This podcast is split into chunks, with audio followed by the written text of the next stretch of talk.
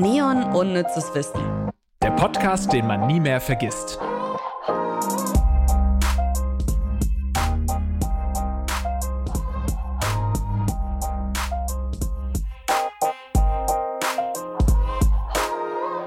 Hallo, lieber Lars. Hallo Ivy, es freut mich sehr, dich zu hören hier beim Unnützes Wissen Podcast. Schönen Donnerstag. Danke, oder was? Jetzt habe ich dir reingeredet. Oh Mann.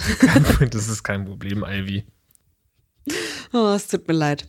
Ich ähm, äh, war ungeduldig, weil ich mich freue auf die Folge, weil wir einen ganz tollen ähm, Experten zu Gast haben. Und das ist immer so ein bisschen, wir sind zwei Menschen ohne Behinderung und wir sprechen heute über ein Thema, was, was Menschen mit Behinderung betrifft. So. Und zwar wenn ein Sinn, wie das Sehen zum Beispiel jetzt in unserer Folge, nicht mehr da ist. Aber es ist natürlich auch immer ein bisschen die Möglichkeit da, dass wir in Fettnäpfchen treten. Und ich hoffe, das passiert einfach nicht. Wir geben uns ganz, ganz viel Mühe, aber es ist da. Und das ist dann nicht cool und weist uns gerne darauf hin, ähm, damit wir es fürs nächste Mal besser machen können. Genau so machen wir das. Ich meine, wir haben ja in der Folge von Montag die ganze Zeit gemeckert, wie schlecht wir sehen oder irgendwie was, worin wir alles schlecht sind. Und äh, da sieht man natürlich, dass wir da auf einem hohen Niveau meckern. Und wenn man dann eben mit Leuten spricht, die tatsächlich nicht sehen können, dann ist das nochmal eine ganz andere Sache. Insofern eine spannende Folge heute. Unnützes Wissen Podcast. Aber vorher gibt es sogar noch mal ein paar Fakten einfach bon als Boni dazu. In Deutschland werden blinde und sehbehinderte Menschen nicht gezählt. In Dänemark, Finnland, Großbritannien, Irland, Island, Italien und in den Niederlanden wird das gemacht. Die WHO hat die Zahlen dieser Länder ausgewertet und festgestellt, dass sich die Zahl von 1990 bis 2002 um 80 Prozent gesteigert hat. Und man nimmt an, dass das in Deutschland ähnlich aussieht. Aber das ist doch schon ein ziemlicher What the fuck-Fakt, oder? Wie, was ist da denn los? Um 80 Prozent gesteigert? Das ist viel, ja. Das ist ja richtig heftig, okay. Etwa 10.000 Menschen erblinden jedes Jahr in Deutschland. Die Hälfte von ihnen ist 80 Jahre oder älter. Blind geboren werden in Deutschland jedes Jahr etwa 160 Kinder. Die meisten Blinden in Deutschland leben in Marburg. Die Stadt ist bekannt als Studentenstadt und gilt außerdem als Vorreiter in Sachen Barrierefreiheit. In keiner anderen deutschen Stadt leben im Verhältnis so viele blinde und sehbehinderte Menschen. Zurückzuführen ist das auf die Blindenstudienanstalt Blister, die hier vor über 100 Jahren gegründet wurde. Blindenhunde oder Blindenführhunde bitte nicht streicheln. Die Tiere sind darauf trainiert, alle Ablenkungen um sie herum zu ignorieren und sich ausschließlich auf die Bedürfnisse ihrer BesitzerInnen zu konzentrieren. Deshalb sollten wir die Hunde nicht streicheln, füttern oder mit einem blinden Hund sprechen, ohne vorher den Besitzer zu fragen. Die arbeiten quasi. Ja, stimmt. Und würden dann rausgebracht ja. werden. Bitte nicht mit dem Busfahrer sprechen, sozusagen. genau. Als Blindenhund ähm, kommen nur ganz liebe, wesensfeste Hunde aus einer gesunden Zucht in Frage. Besonders geeignet sind mittelgroße bis große Rassen. Jetzt sind wir äh, da, wo wir in der letzten Folge geendet haben, äh, beim Quiz nämlich, und wir so äh, unwissend reingeworfen haben, was wir glauben, was gute Blindenhundrassen sind oder Service Dogs allgemein. Ähm, Kirsten hat die Antwort für uns. Kirsten, danke an unsere Redakteurin. Besonders geeignet sind mittelgroße bis große Rassen, die von Natur aus freundlich, intelligent, selbstständig und belastbar sind, wie zum Beispiel der Labrador, hatten wir richtig, oder Golden Retriever, hatten wir auch richtig, auch der Großpudel oder der deutsche Schäferhund und der Riesenschnauzer können als Blindenhund eingesetzt werden. Aha, da haben wir also Quatsch erzählt. Da hast du also Quatsch erzählt mit dem Ich habe Quatsch erzählt. Aber ich habe noch nie einen Schäferhund nee, als Service Dog ja. gesehen. Ich auch nicht. Das ist keine Lüge. Nee, ist keine Lüge. Wir lügen hier nicht. Das war eine rein anekdotische Beobachtung unsererseits. Wie angekündigt äh, haben wir natürlich dieses Mal auch Fragen ähm, an eine Person, die ganz genau weiß, wovon sie spricht, und zwar Thorsten Büchner geschickt. Er ist von der Öffentlichkeitsarbeit der Deutschen Blindenstudienanstalt Blister, die ich schon erwähnt habe in den Fakten, in Marburg, ein bundesweites Kompetenzzentrum für Blinde und Menschen mit Sehbehinderung. Und die haben eine Blindenschule, Reha-Abteilungen, Beratungsstellen und eine deutsche Blindenbibliothek mit Hörbücherei. Finde ich super spannend. Und Thorsten Büchner ist selbst blind, war das aber nicht immer. Das heißt, er konnte mal sehen, und da wollten wir natürlich wissen, was ist denn das für ein Gefühl, wenn man weiß, dass man irgendwann vollständig erblinden wird? Ja, also ich bin ja mit einer Sehbehinderung sozusagen auf die Welt gekommen. Also ich habe schon relativ schnell gemerkt, dass ich nicht so gut gucken kann wie meine Schwester oder wie die anderen Kinder aus der Nachbarschaft. Also ich wusste schon relativ früh, dass die Wahrscheinlichkeit relativ hoch ist, dass ich mal blind werde. Das war irgendwie immer so da, aber ich habe mich dann nie so richtig damit beschäftigt. Immer nur so, wenn wieder eine Sehverschlechterung äh, eingetreten ist. Wenn du selber keinen Fußball mehr spielen kannst, dann ist es doch blöd. Was willst du dann überhaupt noch mit deinem Leben anfangen? Dann war es soweit, habe ich andere schöne Sachen entdeckt. Dann konnte ich irgendwann keinen Fußball mehr auf dem Fernsehbildschirm erkennen und dann habe ich gedacht, ach, warum hast du dich eigentlich jetzt jahrelang gequält und mit der Nase so dicht von Fernseher geklemmt? Im Radio ist es ja viel cooler, weil du dann einen ganzen Zusammenhang vom Spiel mitbekommst. Und so ist es eigentlich immer so schleichend äh, gegangen. Ich habe dann als ich dann auch blind wurde, so fast blind, also nur noch hell und dunkel unterscheiden konnte, war ich hier auch in Marburg in der Blister schon auf der Schule und habe dann natürlich gesehen und mitbekommen, wie man auch gefördert wird und was man alles machen kann, wenn man nichts mehr äh, gucken kann, wenn man eben selber blind wird. Und deswegen äh, war das dann ein relativ weicher Übergang und ich habe dann auch bei manchen Sachen schon gemerkt, äh, was es für eine Quälerei war als schlecht sehender Mensch. Zum Beispiel lesen, hatte ich so ein Vergrößerungs Gerät. Das ist wie so eine Art Fernseher, wo man dann ein Buch unter die Kamera legt und dann wird es auf dem Bildschirm übertragen. Und ich habe so schlecht gesehen am Schluss, dass dann äh, ein oder zwei Buchstaben den riesigen Bildschirm ausgefüllt haben. Und so war ich dann natürlich nach 20 Minuten oder halbe Stunde lesen so fertig, weil das einfach so anstrengend war. Und als ich dann blind wurde, hat sich eigentlich fast eine neue Welt aufgetan mit, mit Hörbüchern und, und anderen Sachen, so dass dann Lesen für mich auch richtig zum Genuss wurde. Was gibt es denn da für Unterschiede? Und ist das überhaupt wichtig, das so krass zu unterscheiden, so zwischen blind, sehbehindert und geburtsblind? Ja, die Unterschiede sind schon ziemlich wichtig und auch bedeutsam für, für die Menschen, die es betrifft. Es ist ja auch sinnvoll, dass viele Sachen definiert sind, weil sich damit zum Beispiel, wenn man blind ist, auch bestimmte Nachteilsausgleiche verknüpfen. Also man gilt in Deutschland als sehbehindert, wenn man weniger als 30 Prozent Sehkraft hat. Und das heißt so ganz platt gesagt, die ExpertInnen hier jetzt, äh, die den Podcast hören, müssen mal ganz kurz weghören. Ähm, wenn jemand, der ganz normal sieht, was auf 100 Meter erkennen kann, äh, dann erkennt das jemand, der 30 Prozent sieht, nur auf 30 Meter, so ganz äh, vereinfacht gesagt. Und ähm, jemand, der blind ist, der gesetzlich als blind gilt, der ähm, sieht weniger als zwei Prozent. Der Unterschied zwischen Menschen, die so wie ich ihrem, während ihres Lebens erblindet sind und geburtsblinden Menschen, also die blind auf die Welt gekommen sind, der ist ähm, ja eigentlich gar nicht so groß, außer halt bei so bestimmten Vorstellungen. Ne? Also ich habe eine Vorstellung von Farben. Das hat jemand, der geburtsblind äh, ist, so wie meine Freundin zum Beispiel, die hat noch nie gesehen die hat da keine Vorstellung, die lernt dann Farben so ein bisschen wie eine Vokabel. Ne? Was verknüpft man mit einer Farbe wie Rot? Das ist eine warme Farbe und so weiter. Und ich habe natürlich auch dann ein bisschen den Vorteil, dass ich bestimmte Dinge weiß, wie sie, wie sie aussehen. Ne? Keine Ahnung, das ist irgendwie ein Baum, da habe ich sofort ein Bild äh, im Kopf, auch noch ein visuelles Bild im Kopf. Jemand, der äh, geburtsblind auf die Welt gekommen ist, der erschließt sich das ganz anders. Für den fühlt sich das dann auch vielleicht ganz anders an. So Vielleicht ein letztes Beispiel. Ähm, meine Freundin erzählt immer, weil sie ja nie gesehen hat, äh, wird sie oft gefragt, wie träumst du denn? Und dann sagt sie, sie träumt so, wie äh, sie auch ihren Alltag wahrnimmt. Also wenn sie träumt, dass sie auf einer Bank sitzt und ein Hund vorbeikommt, dann spürt sie äh, die Bank unterm Hintern und spürt das Fell vom Hund. Also richtig so haptisch, taktil. Das finde ich immer besonders spannend, so diese Vorstellung, dass es eben Menschen gibt, die geburtsblind sind und deswegen gar keine ja, wirkliche Vorstellung haben, wie ein Baum aussieht oder wie eben die Farbe gelb aussieht und so. Es ist wirklich Wahnsinn. Man kann sich das eigentlich gar nicht, man kann sich da gar nicht reinversetzen, tatsächlich, ne?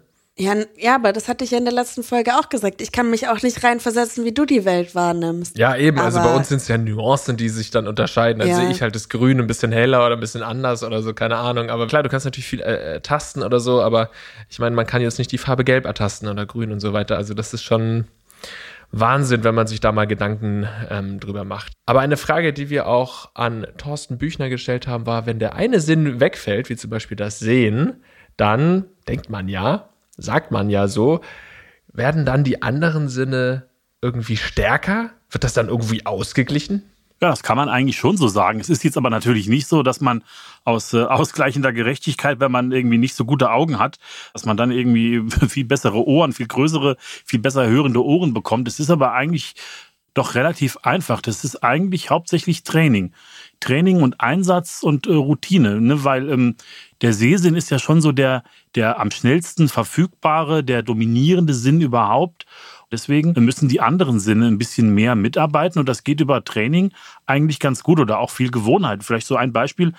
Äh, wenn man, äh, keine Ahnung, einen Holzboden hat oder eine Holzdecke hat, äh, dann hört, hört man die vermutlich ja bevorzugt nachts knacken und quietschen und Geräusche machen.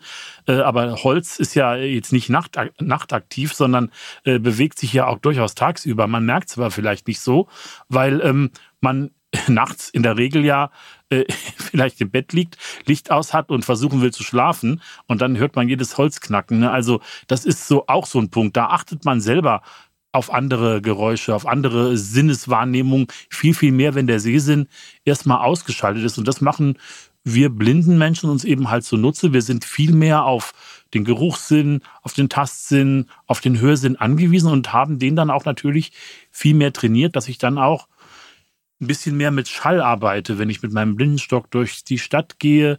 Links ist eine Mauer und so, und dann höre ich rechts ist irgendwie ein Hindernis. Ich höre dann, dass da was steht, weil der Schall äh, sich eben anders verhält, wenn ich da entlang laufe. Da ist irgendwie ein Widerstand. Also die anderen Sinne helfen, unterstützen und versuchen, den fehlenden Sehsinn ein bisschen auszugleichen. Das kann man schon so sagen. Wie sieht denn aber so äh, generell das Alltagsleben eines blinden Menschen aus? Wie können zum Beispiel Computer im Alltag helfen? Ui, das ist natürlich ein riesiges Feld. Also das Alltagsleben von blinden Menschen ist, sage ich mal, jetzt so ganz äh, ungeschützt, so wie bei allen anderen Menschen eben auch. Wir müssen eben auch so Dinge tun wie einkaufen, die Wohnung sauber halten, äh, putzen und äh, so Sachen, so Alltagskompetenzen nenne ich es jetzt mal. Das kann man zum Beispiel auch jetzt hier bei uns, äh, unsere Schülerinnen und Schüler, die an der Blister auf die Schule gehen, können das zum Beispiel auch lernen in einem speziellen Fach. Das heißt lebenspraktische Fähigkeiten, Fertigkeiten. Dort lernt man eben so Dinge wie wie wasche ich, wenn ich nicht äh, gucken kann, wie halte ich mir die Wohnung sauber, wie koche ich und so weiter. Ne? Also da gibt's verschiedene Alltagstricks. Jetzt nur eine Sache fällt mir zum Beispiel ein. Das passt wieder ein bisschen zu der Frage mit den Sinnen, wenn die Nudeln äh, kochen, wenn die so kurz davor sind, äh, gut und durch zu werden, weil man riecht dann die Stärke. Ja, also da kann man das schon so ein bisschen erkennen. Aber ihr habt ja auch gefragt, ähm, wie der Alltag so durch äh, Technik ähm, erleichtert wird. Und das ist eine ganz coole Entwicklung der letzten Jahre durch äh, Smartphones. Und ähm, speziell bei diesen beiden, bei Android und bei Apple-Systemen ist es halt schon so, dass die in allen ihren Smartphones automatisch schon eine barrierefreie Lösung drin haben. Da ist eine Software mit drin, die dann äh, letztendlich spricht. Also alles, was im Bild äh, auf dem Smartphone-Display angezeigt wird, kann ich durch ein äh, bisschen andere Gesten, ich wische dann über den Bildschirm und da wird mir alles vorgelesen, was für Apps ich da drauf habe, äh, die speziell für blinde Menschen entwickelt worden sind, aber auch nicht nur. Zum Beispiel kann ich, wenn ich eingekauft habe, keine Ahnung, Tiefkühlspinat und tiefgefrorene Blumenkohlröschen und die sind so in so einer Pappverpackung eingepackt. Dann äh, kann ich die Packung rausnehmen, kann äh, versuchen, äh, ein bisschen zu rascheln, werde ich nicht keinen akustischen Unterschied hören. Und mit so einer App kann ich das äh, einfach scannen.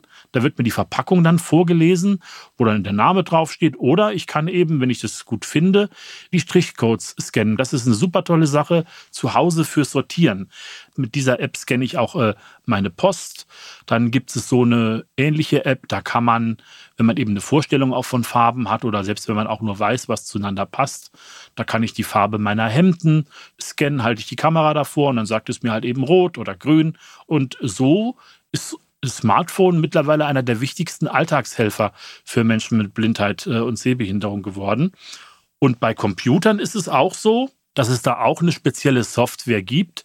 Das ist ein sogenannter Screenreader, also eine Sprachausgabe, wo alles, was ich eintippe, äh, sozusagen oder was mir angezeigt wird, wenn ich im Internet surfe, in Sprache umgewandelt wird, sodass ich da eben dann ganz normal ähm, auch schreiben kann und im Internet surfen kann.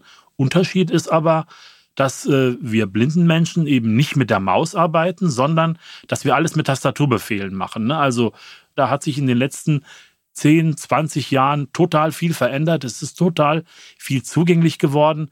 Es gibt aber leider immer noch auch digitale Barrieren, dass Webseiten nicht ähm, barrierefrei bedienbar sind. Also die haben keine Überschriften. Man kann dann gar nicht gut navigieren. PDF-Dokumente, die nicht gut barrierefrei umgesetzt sind. So gibt es da immer wieder Punkte, wo man weiter dran arbeiten muss, dass immer mehr inklusiv und barrierefrei gedacht wird. Ich folge so äh, einer blinden YouTuberin, Molly Burke. Ähm, die macht hauptsächlich Content über auch so Mode auf Instagram und so, das finde ich ganz spannend. Ähm, und die nutzt, ich weiß nicht, ob es das in Deutschland gibt, müsste man nochmal ähm, weiter recherchieren. Die nutzt oft einen Service, da kann man einen Videocall mit jemandem machen und dann ist sie zum Beispiel in der Eisdiele und fragt die Person am anderen Ende, hey, was gibt's hier für Eissorten? Cool. Und ja. das wird dann vorgelesen und ähm, dann sagt sie, danke, cool, ich nehme Pistazie. Und das finde ich so cool, ähm, dass es da auch immer weitere neue Entwicklungen gibt. Total, ich denke, also hat er ja selbst gesagt, wie wichtig dieses Smartphone mhm. einfach ist, das kann man sich auch vorstellen. Und es sind ja oft so Entwicklungen und, und ähm, dann Neuerungen am Smartphone, die man so gar nicht mitbekommt, wenn man sich mit dem Thema beschäftigt. Und es freut einen natürlich mhm. dann zu hören, dass es da durchaus viele Apps gibt, die einem da weiterhelfen können. Stichwort Barrierefreiheit. Ein ganz großer Teil meines Lebens besteht darin, Fernsehen zu gucken und Filme zu gucken und so. Und ich weiß, es gibt sowas wie Hörfilme und ähm, Audio-Descriptions. Aber wie ist denn da so die Situation? Wie ist da wirklich die Lage aktuell in Deutschland? Gibt es da genug Angebot? Das gibt so, äh, ich glaube, der erste Hörfilm, die erste Audiodeskriptionsfassung ist in Deutschland vor 30 Jahren äh, rausgekommen. Da war das über viele, viele Jahre eine sehr stiefmütterliche Geschichte im Fernsehen. Ähm, und jetzt ist es mittlerweile total oft im Fernsehen. Also es gibt ganz, ganz viele Filme in den Mediatheken, bei Netflix, wo man eben eine Audiodeskription dazuschalten kann. Was ist das jetzt überhaupt? Das ist eine akustische Filmbeschreibung. Also Hörfilm wird es auch so ganz vereinfachend genannt. Es kennen ja vielleicht ganz viele den Tatort vorspannen und äh, da ist ja nur Musik. Und als blinder Mensch ist es dann zum Beispiel äh, so, er hält sich die Hände schützend vors Gesicht, rennende Beine auf nassem Asphalt, zwei Linien formieren sich zu einem Fingerabdruck. So als Beispiel, da wird so beschrieben, was auf dem Bildschirm zu sehen ist und sich nicht über, über Dialog äh, vermittelt. Und deswegen ist es total wichtig, dass diese Audiodeskription jetzt immer mehr eingesetzt wird. Man sucht sich einen Film aus, hat der Film, in den ich gehen will, hat er so eine Audiodeskriptionsfassung, dann kann man sich diese akustische Bildbeschreibungstonspur runterladen auf sein Smartphone und ähm, dann synchronisiert sich diese Tonspur mit, der, mit dem Kinoton. Ne, und das ist so viel eigenständiger und selbstbestimmter möglich. Also so funktioniert Kino und Fernsehen und diese Audiodeskription gibt es auch mittlerweile übrigens immer mehr bei, bei Theaterstücken sozusagen als Live-Audiodeskription wahnsinnig spannend, all diese Erfahrungsberichte zu hören. Ich glaube, wenn du eine Behinderung hast, wenn du eben zum Beispiel ähm, blind bist, sehbehindert bist, dann gibt es eben doch auch Möglichkeiten, um Filme zu schauen, Kinos zu schauen und so ein Teil dieser Gesellschaft zu sein und ein glückliches, erfülltes Leben zu haben. Ähm, das find, fand ich auf jeden Fall nochmal interessant zu betonen. Ganz oft aber auch davon abhängig, ob die Gesellschaft das strukturell zulässt. Ne? Also ähm, Diskriminierung sind ja oft strukturelle Probleme und da spielen wir ja schon eine Rolle, unser Umfeld barrierefrei zu machen und darauf aufmerksam zu machen, dass manche Menschen ähm, eben die Welt anders wahrnehmen und andere Herausforderungen haben als wir. Und jetzt kommen wir zu noch mehr Fakten. Die Blindenschrift heißt Braille-Schrift. Sie wird auf der ganzen Welt genutzt und besteht aus sechs erhabenen Punkten. So gibt es 64 Punktkombinationen, die Buchstaben, Zeichen und Zahlen darstellen. Zum Lesen wird das Blatt aus der Punktschrifttafel, Breietafel, genommen und umgedreht. So lassen sich die erhabenen Punkte ertasten, von links nach rechts. Die Deutsche Post verschickt übrigens sogenannte Blindensendungen, Zeitungen in Breieschrift oder Hörbücher portofrei. Apropos Hörbücher, in Marburg gibt es die Deutsche Blindenhörbücherei, hatten wir ja schon gesagt. Die ist Teil äh, der Deutschen Blindenbibliothek und da liegen 60.000 Hörbücher zur Ausleihe oder zum Download. Äh, viele Bücher werden sogar direkt in Marburg eingesprochen und aufgenommen weil nur zwischen drei und fünf Prozent aller Neuerscheinungen im Jahr in der barrierenfreien Fassung rauskommen. Und damit dann zurück zu Thorsten Büchner. Wann lernt man denn die Breie-Schrift als blinde oder sehbehinderte Person? Kinder, die von Geburt an blind sind oder im relativ jungen Alter erblinden, die lernen die Blindenschrift ganz normal in ihrer Schule, in der Blindenschule oder halt im Förderunterricht, wenn sie inklusiv beschult sind. Das lernt man dann eben, wie man das eben halt äh, als sehender Mensch auch lernt, äh, am Anfang der ersten Klasse. Ich habe die Blindenschrift ein bisschen später gelernt, weil ich ja, wie gesagt, erst so im Laufe der Pubertät erblindet bin, habe die dann so gelernt, dass ich damit gut zurechtkomme. Ich lese jetzt keine Romane, keine Krimis in Blindenschrift, sondern ich benutze die Blindenschrift eher so, sag ich mal, als, ähm, jo, als Nutzschrift. Ne? Also wenn ich mir Notizen mache für eine Rede oder ähm, Blindenschrift begegnet mir ja auch äh, im Alltag oft auf Medikamentenverpackungen, in Aufzügen äh, hier in Marburg äh, coolerweise manchmal in äh, Speisekarten von Restaurants. Da kann ich das lesen. Ich kann auch mal kürzere Texte ganz gerne lesen. Und ja, wie viele Bücher gibt es in Blindenschrift? Also ich kann jetzt nur von den Zahlen bei uns in der Bibliothek in der Blindschriftbibliothek sagen, da haben wir so über 10.000 verschiedene Titel in Blindenschrift. Und das geht von kleinen süßen Tastbüchern, also so taktile Bilderbücher für Kleinkinder, über Fachliteratur, über Krimis, über Ratgeber, alles Mögliche, was man sich eben vorstellen kann. Außerdem kommt es ja auch noch dazu, wenn man dann selber auch Blindenschrift schreibt oder auch wirklich taktil selber liest, äh, hat man auch ein ganz anderes Textverständnis, als wenn man alles immer nur hört. Dann wollten wir noch wissen, wie das denn so ist, wenn man an einen fremden Ort kommt. Wie erfasst man den Raum? Wie orientiert man sich da zum Beispiel in einer fremden Stadt? Also bei der Orientierung ist es ja natürlich auch so, dass das ein bisschen anders funktioniert. Ja, wir müssen uns dann schon so andere Orientierungspunkte suchen, was man übrigens dann auch in so einem speziellen Unterrichtsfach äh, lernen kann, Orientierung und Mobilität. Zum Beispiel in der Altstadt, äh, kurz nachdem es wieder berg runter geht, auf der rechten Seite der zweite Eingang, äh, wo der Teppich vor der Tür liegt oder so. Ne?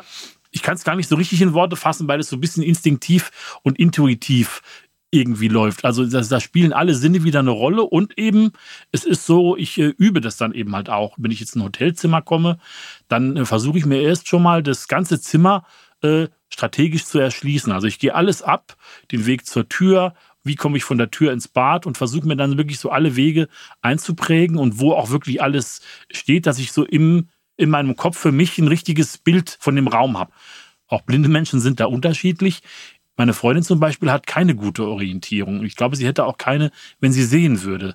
Ne? Weil sie muss wirklich alles auswendig lernen. Sie kann sich nicht viel so äh, vorstellen. Und ich helfe dann oft dabei und sage ihr dann zum Beispiel, wenn du da und da bist und willst da und dahin, dann gehst du erst aus dem Haus raus, dann muss die Straße links sein. Und, äh, und so, und das sind dann so Orientierungspunkte. Ne? Also das macht jeder ganz unterschiedlich und es ist bei blinden Menschen genauso wie bei sehenden Menschen auch. Es gibt Menschen, die haben eine super Orientierung und manche haben eben keine. Wie können wir uns denn zum Beispiel so einkaufen, also so den Wocheneinkauf, Lebensmittel einkaufen? Wie können wir uns das vorstellen? Ja, das ist eine ganz spannende Geschichte. Also da kommt wieder ein bisschen was zur Orientierung im Supermarkt. Äh, da wird ja nicht so oft umgestellt, aber manchmal halt schon. Aber wenn ich eben weiß, jetzt keine Ahnung, wo ich was finde, zum Beispiel ich stehe am Kühlregal, das hört man ja auch wieder ein bisschen, ne, weil es dann so ein bisschen brummt, äh, dann kann ich das schon natürlich finden, aber dann kommt eben das, was es ein bisschen schwierig macht, dann gibt es da zehn verschiedene Sorten Frischkäse und die Verpackungen fühlen sich alle gleich an. Und dann äh, gibt es zwei Möglichkeiten. Ich kann das entweder mit einer App machen auf meinem Smartphone, wo ich dann hier scanne. Das geht dann schon, aber ähm, wenn man sich dann vorstellt, dass ich das dann mit jedem Produkt, was ich kaufen möchte, mache, dann, dann wird so der Einkauf dann doch eher schon zum Tagesausflug. Und deswegen ist es ein bisschen äh, praktischer und alltagsnäher, dass man beim Personal vom Supermarkt fragt, an der Kasse oder so, ob es jemanden gibt, Assistenz, der mit einem einkaufen gehen kann. Dann gibt es auch viele blinde Menschen, die ich kenne, die machen das so über bestimmte Apps von Supermärkten, stellen die sich ihren Einkauf schon zusammen. Dann wird es ja so, so zusammengepackt, dann kann man es an der Kasse irgendwie abholen, an so einer Packstation. Thorsten Büchner hat ja mal gesehen und deswegen haben wir uns noch gefragt, beziehungsweise wir ihn gefragt, gibt es etwas in Ihrem Leben, was Sie immer vermissen werden? Ui, das ist auch so eine Frage. Da habe ich mir gar nicht so viel Gedanken eigentlich drüber gemacht in den letzten Jahren, was ich so vermisse, seit ich nicht mehr sehen kann oder äh, pff, ist schwierig. Also es ist auch tagesformabhängig. Es stört mich manchmal schon, wenn ich mal irgendwie einen Weg nicht finde, dass ich dann irgendwie äh, fragen muss, aber das äh, gehört halt eben auch dann dazu, auch manchmal um Unterstützung äh, fragen zu müssen. Das muss ich auch erst lernen. Ähm, was ich noch vermisse, also was heißt vermissen? Manchmal denke ich drüber nach, dass es vielleicht doch schon noch äh, mal ganz nett wäre, wieder Leute, die ich, also meine Familie, meine Eltern äh, oder so, mal wieder zu sehen im wahrsten Sinne des Wortes oder neue Bekannte und so. Das beschäftigt mich aber jetzt nicht oft, aber wo ich das öfter denke, was äh, einfach schwieriger und umständlicher geworden ist, ist das Thema Verreisen. Das würde ich schon eigentlich ganz gerne machen, weil ich eigentlich gerne wegfahre in andere Städte, in andere Länder, in andere Regionen. Ähm, und das ist einfach, wenn man blind ist, ein bisschen schwierig. Also ich könnte mir jetzt nicht so vorstellen, mich mit meiner Freundin in den Zug zu setzen und dann machen wir einfach mal eine Woche in Rom und erkunden auf eigene Faust die Stadt. Deswegen ist so das spontane Verreisen, das schon so ein Punkt, den ich ein bisschen schade finde, dass ich das als äh, jetzt blinder Mensch nicht mehr so gut machen kann. Deswegen machen wir jetzt, wenn wir zum Beispiel Urlaub machen, das oft so, hm, so Hotels, die unter anderem auch vom Blindenverband sind, die so auf die Bedarfe von blinden Menschen ganz besonders äh, eingestellt sind. Oder wir machen so ein, haben schon öfter Reisen gemacht mit einem ganz wirklich coolen Reiseunternehmen, äh, die so inklusive Reisen machen. Da geht es so sehr viel um ja, taktile Sachen, man geht durch enge Altstadtgassen, es wird viel ausprobiert einfach und nicht so ganz riesige touristische Sachen, sondern eher so charakteristische Sachen, kleine Reisegruppen, waren in Lissabon, in Andalusien oder das Tollste war in, in Indien äh, fast äh, drei Wochen. Und das war so eine tolle Erfahrung, dass, ähm, ja, alleine würde ich das, glaube ich, nicht hinbekommen, wobei ich, wie gesagt, auch Bekannte habe, die auch nichts sehen, die sind 14 Tage allein in Thailand unterwegs. Das würde ich mir jetzt nicht zutrauen. Aber ja auch, weil die Welt nicht barrierefrei ist. Was würden Sie sich denn wünschen? Wo sollte es noch mehr Barrierefreiheit geben? Ich sag mal erstmal als allererstes, was ich mir total wünschen würde, ist so ein einfach ein unkomplizierter, lockerer, es geht unverkrampfter Umgang zwischen äh, allen Menschen idealerweise und vor allen Dingen auch mit Menschen mit Behinderung. Ähm, das klappt eigentlich schon in den letzten Jahren viel besser, als das äh, noch so vor 20, 30 Jahren der Fall war. Aber da ist, glaube ich, immer noch Luft nach oben. Ist aber auch eigentlich ganz logisch, weil es gibt ja einfach nicht so viele Menschen, äh, die blind sind oder die sehbehindert sind. Und deswegen hat man nicht so viele, sage ich mal, Begegnungsmöglichkeiten im Alltag. Und ähm, weil wir eben nicht gucken können, braucht man eben bei vielen Dingen andere Lösungen. Und da würde ich mir dann schon wünschen, dass das Thema Inklusion und Barrierefreiheit noch ein bisschen umfassender gedacht wird. Man hört, bei Inklusion geht es eigentlich immer nur um die Schule und bei Barrierefreiheit geht es eigentlich fast immer nur um Bordsteine ohne, ohne Stufen oder Leitsysteme für blinde Menschen. Aber diese beiden Begriffe sind ja viel umfassender. Inklusion hört ja nicht in der Schule auf. Da geht es um kulturelle Teilhabe. Es geht um Arbeitsmarkt. Das ist immer noch eigentlich ein Skandal, dass die Zahl der arbeitslosen Menschen bei behinderten Menschen viel, viel höher ist als bei, bei nicht behinderten Menschen. Das äh, muss eigentlich nicht sein. Das hängt auch, glaube ich, ganz viel mit, mit Nichtwissen zusammen, was als blinder Mensch, als behinderter Mensch überhaupt möglich ist. Und da würde ich mir ein bisschen mehr Offenheit, ein bisschen mehr äh, Power wünschen. Und beim Thema Barrierefreiheit ist auch noch ganz viel möglich. Die Smartphone-Technologie und überhaupt die Technologie hat da total viel geholfen. Aber es gibt noch so Punkte, mir fällt jetzt gerade Waschmaschine ein, ist es wirklich schwer, äh, barrierefrei bedienbare Waschmaschinen zu finden, weil ganz viele haben einfach nur diese, diese Touchscreens und ähm, ein letztes Beispiel vielleicht, wenn man dann mit EC-Karte bezahlt, da kann ich die Geheimzahl gar nicht mehr eintippen, weil äh, die keine Knöpfe mehr haben, sondern nur Touchpads. Ne? Also da, ich glaube, man muss viel mehr so an inklusivem Design für alle arbeiten. Und das ist letzter Satz ich glaube, Barrierefreiheit hilft einfach allen Menschen und deswegen wäre das so mein Wunsch. Vielen, vielen Dank, Thorsten Büchner. Das äh, war wirklich super spannend und äh, danke für Ihre Zeit. Ja, danke auch von, äh, von mir. Das war auf jeden Fall ein sehr spannendes Thema, mal wieder eine ein bisschen andere Folge, Ivy. Ähm, aber ich finde es schön, dass wir auf solche Themen eingehen. Finde ich auch. Und wie gesagt, wenn wir irgendwie jetzt ähm, in irgendwelche Fettnäpfchen getreten sind, dann Weist uns gerne darauf hin. Ich glaube, wir haben uns ganz gut eingestellt. Ich glaube auch, aber weiterbilden ist ja immer gut. Also. Absolut. Kommt auf uns zu und sagt, ey, wäre cool, wenn ihr nächstes Mal das nicht macht. Ähm, dann machen wir es nicht mehr. Dann lernen wir dazu. Und ihr lernt dazu, dass ihr bitte jetzt mal hier Bewertungen schreibt für diesen Podcast. Mhm. Bei mhm. Apple Podcasts, bei Spotify kann man Sternchen geben. Ihr hört uns natürlich bei RTL Plus Musik und überall, wo es Podcasts gibt. Nächste Woche auch wieder. Nice. Wir freuen uns auf euch. Bis nächste Woche. Tschüss. Ciao. Neon Unnützes Wissen ist eine Produktion der Audio Alliance. Hosts Lars Paulsen und Ivy Hase. Redaktion Kirsten Frintrop, Melissa Wolf und Luisa Hanke. Verifikation Gruner und Jahr Recherche unter der Leitung von Melanie Möhlich. Audioproduktion Lia Wittfeld. Titelmusik Alexander Weller. Redaktionsleitung Ivy Hase.